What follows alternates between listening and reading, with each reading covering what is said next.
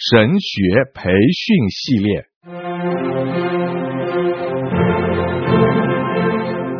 甘霖媒体资讯制作，圣经讲道学，张子华牧师主讲。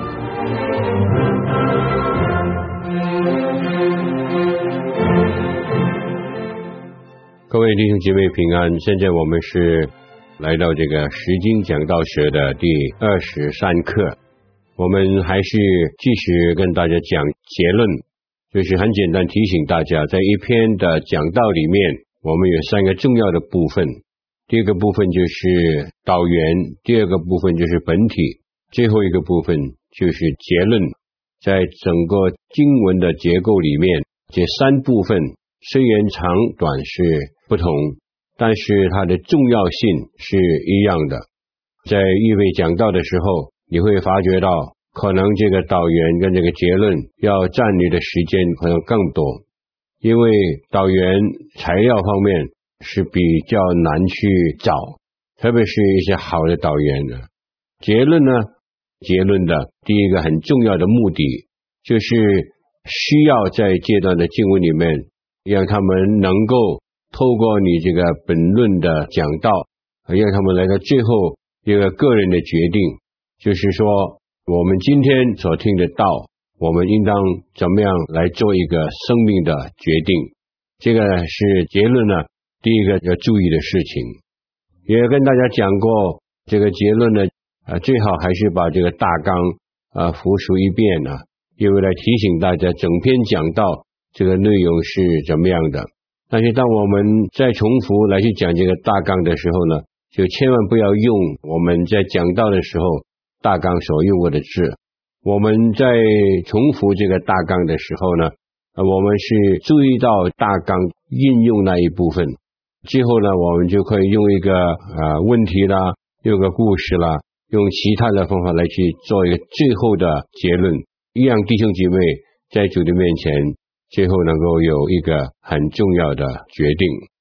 第三方面呢，我们在结论里面呢，我们请大家特别注意的就是，我们需要给弟兄姐妹有一个非常强烈的要求，我们要很强烈的要求他对这篇的讲道做出回应。为了解释这一点呢。我再给大家从这个强烈的要求再看一看上两课那两个示范。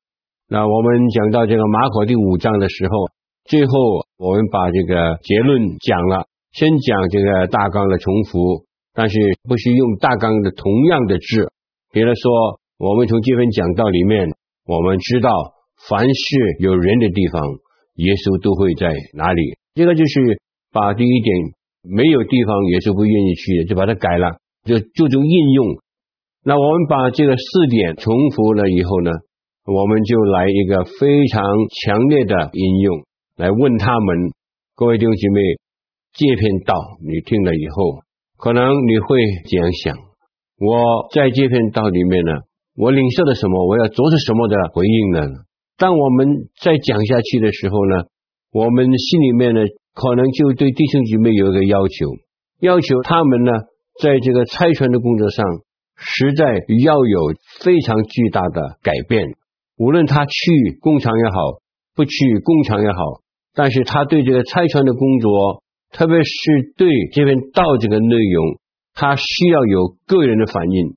我们要要求他，强烈的要求他要做一个决定。我举一个比例啊，好，弟兄姐妹。我们从这篇道里面更加明白，耶稣基督怎么样看顾带领那些不同的地方，那些生命里面有很大需要的，所有有人住的地方，耶稣都会在哪里。我们今天既然这样了解耶稣，那我们在差传的工作上，应当怎么样做一个生命的决定呢？假如主耶稣基督呼召你，让你去一个地方，你本来是不愿意去的，但是因为你对耶稣今天有了这个的了解，你就对耶稣说：“我要去。”你愿意吗？假如耶稣呼召你的时候，你愿意对耶稣说：“我要去吗？可能我们在座当中有很多的弟兄姊妹，可能在年纪上、在健康上，没有可能到工厂去的。那我们听了这篇道以后，那我们在差传的工作上，我们应当做出什么的回应呢？我们是否能够为那些地方常常来祷告呢？是不是能够更加愿意奉献钱财，帮助这个差传的工作呢？这些呢，都是一个强烈的要求。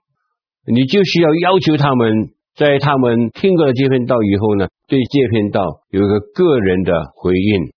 所以第三方面就是我们要有强烈的要求，要求我们的弟兄姐妹对这篇道做出个人的回应。我们觉得可能大家在差传的工作上，生命的光景是不同，我们很多的看法可能是不同，所以这个回应是很个人性的。很个人性的，所以我们讲道的时候呢，就需要有个要求呢，要求每一位的会众能够在这篇道里面有很个人性的回应。第四方面非常重要的，我们必须要摸到他们的感情或是这个情感来做出回应。很多讲道的人，他们常常会走到两方面的极端。一方面呢，他们就是非常会使用情感，比如来说，常在讲台流泪啦，就是盼望用感情来摸到弟兄姐妹的心呢。特别是讲个人的见证的时候呢，我们也特别喜欢在这方面来去用这个感情来去摸到别人的感情。那我并不是说这个不好，假如我们走到一个极端的话呢，这个呢是不实际的。假如他们不是先给主的话语来改变他，或是主的话语对他们生命能够有极解的讲话，使他们对主的话语有一个信念的话，单单用这个感情来对这个道做出这个回应的话呢，这个呢是非常不可靠。有的时候我们看见弟兄姐妹呢。在一个非常丰富的感情的个讲道里面呢，他们都做出一个个人的决定，会站起来或者举手，但是呢，过了一段的时间，什么都忘记了。所以我们不要走到那一方面的极端。另外一个极端呢，就有很多可能在这个学术上比较有造就的一些的传道人，他们都是常常呢盼望能够多用这个理智的方法。来讲一篇的道，完全在感情上呢，他们感觉到是不需要的。只要他们听到上帝的话语来改变他们，他们呢自然会做出一个回应。我感到这两个的极端都有它不好的地方。我们的听众是人，人是有情感的，但是我们在讲到的时候，我们的信念就是。唯有上帝的话语才能够彻底的改变人的生命，所以我们在这个理智感情那一方面，我们怎么样来把它配合？假如一篇的讲道是硬硬的、冷冷的，完全没有把这个情感放进去的话呢，那篇讲道呢也是非常可怕的。我们有生命，但是有这个感情，大家都很明白这个道理。所以我在整个讲道学里面，我没有跟大家特别讲过这些方面，因为用感情啊摸到他们的情感的时候呢，我想最好还是在这个结论的时候多放进去，并不是说我们解禁的时候，我们做例子的时候不要呃用这个感情，我没有这个意识，只要我们不走到两方面的极端，我想就可以了。但是当我们做这个最后这个结论的时候呢，我相信我们一定需要在要求、在邀请、要他们决定的时候、要他们决志的时候，我们就需要来摸到他们生命里面的最里面的。那这个就是这个感情，他们能够做一个决定，真是能够做个决定呢？这个呢是比较自然的。所以在这个时候呢，我们就是盼望我们做结论的时候呢，我们需要。摸到他们的情感，或者说摸到他们的感情，特别是有一些的讲道，比如说你要求他要更加的爱耶稣这一类的讲道呢，我们更需要摸到他们的感情，因为爱本身就能够产生很多的感情。所以，特别是讲到这一类的讲道的时候呢，我们盼望大家能够特别注意到这个结论的第四方面，必须要触摸到他们的感情，使他们能够做出回应。好，我们现在呢。就跟大家讲其他要注意的事情，其他要注意的事情。第一方面呢，我们这个结论需要多长？这个结论需要多长？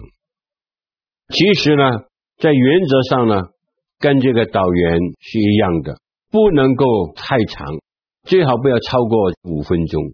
啊，你说这个有可能吗？当然有可能了，只要我们准备好的话呢。就是有可能的。现在呢，我想请大家看看你的表，有一篇的讲到，我跟大家讲过的，这是马太福音第十六章十三到十八节啊，在那里是讲到耶稣要建立的教会啊，在那个讲道很特别，有七点，对不对？有七点，就是耶稣要建立一个教会，是一个根基稳固的教会；耶稣要建立的教会，是一间愿意让他工作的教会。耶稣要建立的教会是一间信徒愿意与他建立亲密关系的教会。耶稣要建立的教会是一间身份鲜明的教会。耶稣要建立的教会是一间没有死人居住的教会。第六方面，耶稣要建立的教会是一间有真理权柄的教会。第七，耶稣要建立的教会是一间属灵的教会。那七点。现在呢，我们请大家看你这个表。我就做一个讲道的结论。我盼望呢，你能够看到，就是这个一篇长的讲道啊，我们在结论的时候呢，还是可以用不超过五分钟来完成它。各位弟兄姐妹，我们现在从这段的经文里面，我们晓得耶稣要建立的教会。是一间什么样的教会？他需要的教会呢，能够建立在一个很稳固的根基上面。他需要的教会呢，有非常明显的他在教会里面工作的结果。他要建立一个教会呢，非常注重到我们弟兄姐妹和耶稣这个亲密的关系，和弟兄姐妹中间这个亲密的关系。耶稣要建立的教会呢，就是能够在这个社会上。能够有见证的，是圣洁的一间的教会。耶稣要建立一间的教会的，就是每一个在教会里面的人都是活的，都是重生得救的，活活泼泼的来侍奉主的。耶稣要建立一间教会呢，就是他能够按照圣经的真理，能够持守圣经的真理，作为他们处理事情的权柄。这个教会，耶稣要建立一间教会，教会呢是一个属灵的。不是属于这个世界的一间的教会，各位，这个是建立教会一个非常重要的蓝图。现在我们需要大家好好从这篇道里面去思想一下，我们现在这间的教会是不是这样一间的教会？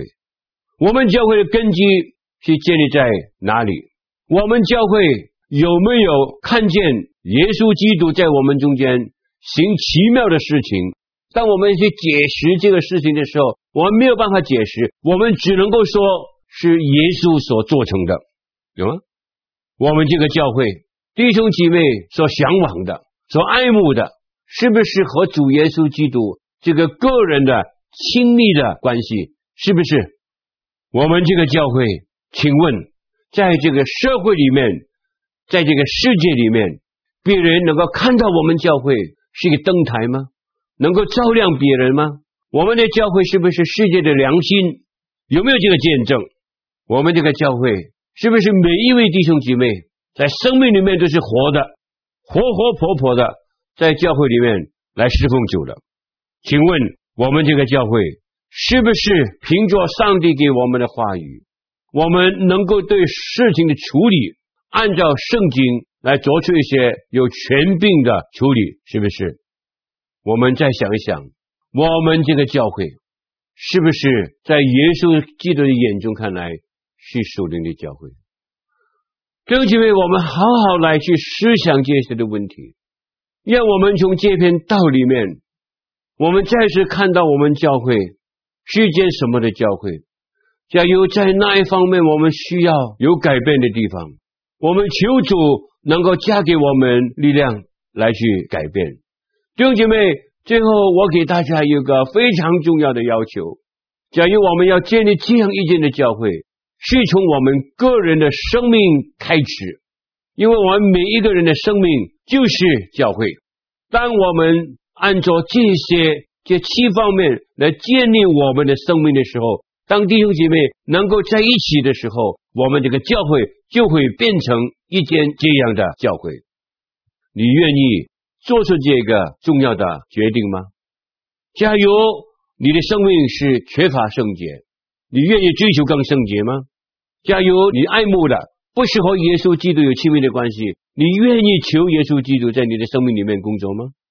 我不晓得每个人生命的光景是怎么样，但是耶稣知道。上帝知道，弟兄姐妹，我们今天要要求大家，每一个人在上帝的面前，从这篇道里面，不只单单看到我们教会，也看到我们自己。我们能够在上帝的面前，要悔改的就悔改，要求进步的就求进步，让我们弟兄姐妹都能够按照今天我们所讲这几方面，先建立我们的生命，以后我们一同来建立我们的教会。你愿意吗？你愿意做一个决定吗？那我讲了多久？我想不够五分钟。所以在这里给我们看见啊，就是有一个起点的讲道。假如我们把它处理得好的话呢，你这个结论呢，还是可以在五分钟以内讲完。当你五分钟讲完了以后啊，你就晓得这个是最好的。只要你一直拖，一直拖，一直拖，一直拖。我们这边讲到，就失去了它的力量，所以这个结构本身能够产生力量。我们开学的时候跟大家讲过，讲到的力量，其中一样就是这个结构本身，啊，这个是非常重要。那第二方面我们要注意的事情啊，讲到呢，我们不要客气，可以直接用你。我们特别是做牧者的。我们应当有勇气来向这个百姓挑战。让我解释这一点。有的传道人说，我们讲到我们不要用“你”这个字，我们应当和他们认同，所以最好用“我们”。我们是不是这样？我们是不是这样啊？我对于这样的讲话，我有保留。这个是我个人的意见，你可以不接受。有保留的原因。就是第一，上帝是呼召我们做他的仆人，我们是有这个权柄来去教导我们的弟兄姐妹。所以，当我们讲道的时候呢，我们可以用这个“你”，不一定是用“我们”。有的时候呢，为什么我们怕用这个“你”，用“我们”呢？有个很大的可能性，就是因为那一篇道。里面所讲的很多的东西，我们做传道的自己还没有实行，在这个情形之下呢，我们就不敢用你，我们要以会众认同，要用我们，这样呢，我感觉到就是有问题。我们做传道的，我们讲一篇道，我上面跟大家都曾经多次的提过，我们不能够实行的道，我们不要讲。当我们讲一篇道的时候呢，我们是向我们的百姓，向我们的弟兄姐妹做出个人的挑战。所以呢，我们作为一个上帝的仆人，我们对弟兄姐妹讲到的时候，特别是在结论的时候，我们需要用这个“你”这个词。你是不是讲？你愿意不愿意？因为这应用是个人的，我们愿意不愿意把生命奉献给主？和你愿意不愿意把你的生命奉献给主，这个是两个非常不同的意义在里面。你明白我讲的是什么吗？这个你呢，就是个人性的；我们呢，这样是中性的。有一些的决定你不能够用我们，一定要用你。所以讲道呢，不可以客气，可以直接用你。我们求上帝给我们做牧者的，我们有这个勇气，而且在我们所讲的道上，因为是我们生命的经历，我们能够实行出来的，所以我们就向百姓来挑战，和我们一同走这条路，这样呢，我们就可以很大胆的用你。然后第三方面，我们做这个结论的时候呢，绝对不可以用假如。假如这两个字，为什么？大家好好思想一下，为什么？假如呢？意思就是说，你这样做，你就会这样；你不这样做，你就会得不到这些的东西。这样的话呢，就是你讲到呢，你就好像是给他在回应上。来做一个选择，大家懂得这个意思啊？假如你十一奉献的话，你就会就会怎么样怎么样怎么样怎么样。言下之意，你不十一奉献，你就得不到东西。那这个呢，你就给他有个选择。我们讲到，特别是做结论的时候，你不能够给他有这样的选择，你只是给他有一个的选择。你要回应上帝，可能你会说，假如他不愿意选择回应的话呢，也不是一样吗？那这个呢，和你用假如给他有选择呢就不同。他有权柄拒绝你那篇道，这个是他的事情，但是你不要给他选择对你这篇道不回应，这个是我们传道人要注意的事情。你要信耶稣。因为耶稣要改变你的生命，你不会说，假如你信耶稣，那我不晓得大家明白不明白我讲的？我感觉这个是很重要的哦，非常重要的。所以第三方面你要注意到的，就是绝对不可以用“假如”这两个字。第四方面呢，我们在这个结论里面呢，我们不可以再介绍。在本体中不存在的材料，换一句话来说，我们在结论的时候呢，我们不能够再介绍新的材料进到这一篇讲道里面去。大家明白啊？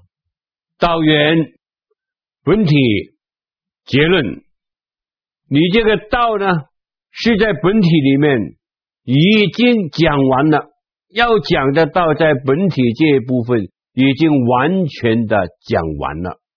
假如你要在结论的时候呢，还是要解释一些你在本体里面是没有解释的圣经，作为一个新的材料的话呢，那你这篇道的力量也就会受到很大的影响。弟兄姐妹，让我提醒大家，我们在导员在结论。都不是我们讲道的时候，我讲导员的时候已经跟大家非常强调这一方面，我们不要在导员里面讲道，不要在导员里面把重担加给人，这些我们在导员里面都讲过。一篇道有三个部分，导言和结论不是我们讲道的部分，讲道的部分是本体，所有的道。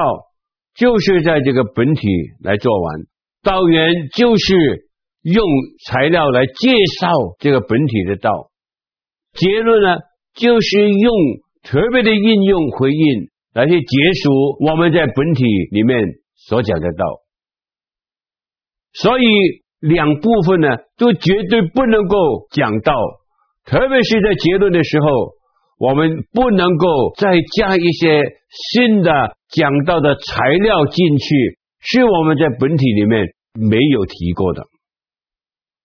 结论最大的目的，就是要我们弟兄姐妹回应我们在本体里面所讲的那一篇道，不能够再介绍新的材料。第五，我们在结论的时候呢，我们绝对不要用恐吓性的字句。来去做这个结束。我们讲到呢，我们要从积极方面来去着想，不要从消极方面来去着想。比如说，我举个比方，那这个是两个错误了，在真理还是对的，你晓得吗？你听过这篇道，你需要相信耶稣。耶稣，你接受他，他会赦免你的罪，他会给你有新的生命，他会成为你生命的主，他会带领你。弟兄姐妹，信耶稣实在是太美好。最后，允许我讲一句话：你不信耶稣的话，你会下地狱。我们低头祷告，这个结论你感觉到怎么样？很可怕啊！这个结论很可怕，因为你一直积极来去劝勉人信耶稣，但是最后呢，你用一句非常消极的话来恐吓他们。你不信耶稣，你就会下地狱。我们在结论的时候，千万不要那些恐吓的话，因为这个不是我们做结论的目的。别人给你吓死了，但是你需要积极的劝勉他，做你盼望他做的决定。那同时，我跟大家再提一下，你讲这句话呢？你不信耶稣会下地狱了。讲的时候，你还是会加上这个“假如”这个字。如果或许如果一样了，如果你不信耶稣，你就会下地狱。所以这句话无论从那一方面来看都不行的。我们讲道啊，各位同工，我们不是用那篇道来使人害怕，我们用一篇道。来去指引别人，来看到这个耶稣的美丽，信靠耶稣基督的好处，听耶稣基督的话所得到的生命的幸福。所以呢，我们每一位讲道的人，我们需要好好的下功夫。我在这里啊。我衷心的来提醒大家，大家都听过中国有一句话“有头无尾”，对吗？这句话去形容一些人，开始做事情的时候做得非常的好，但是到了最末一段没有尾巴的，有头无尾。在讲道的工作上。我们也看过有多少的讲道者，也就是这样。我们有好的开始，这个是导员；我们有好的内容，这个是解经出来的大纲；我们要有好的结束，这个是我们的结论。这样的一篇道，三个部分。都好的话呢，各位同工，这才是一篇真的好道。缺乏一部分，这片道都会有问题。谢谢大家。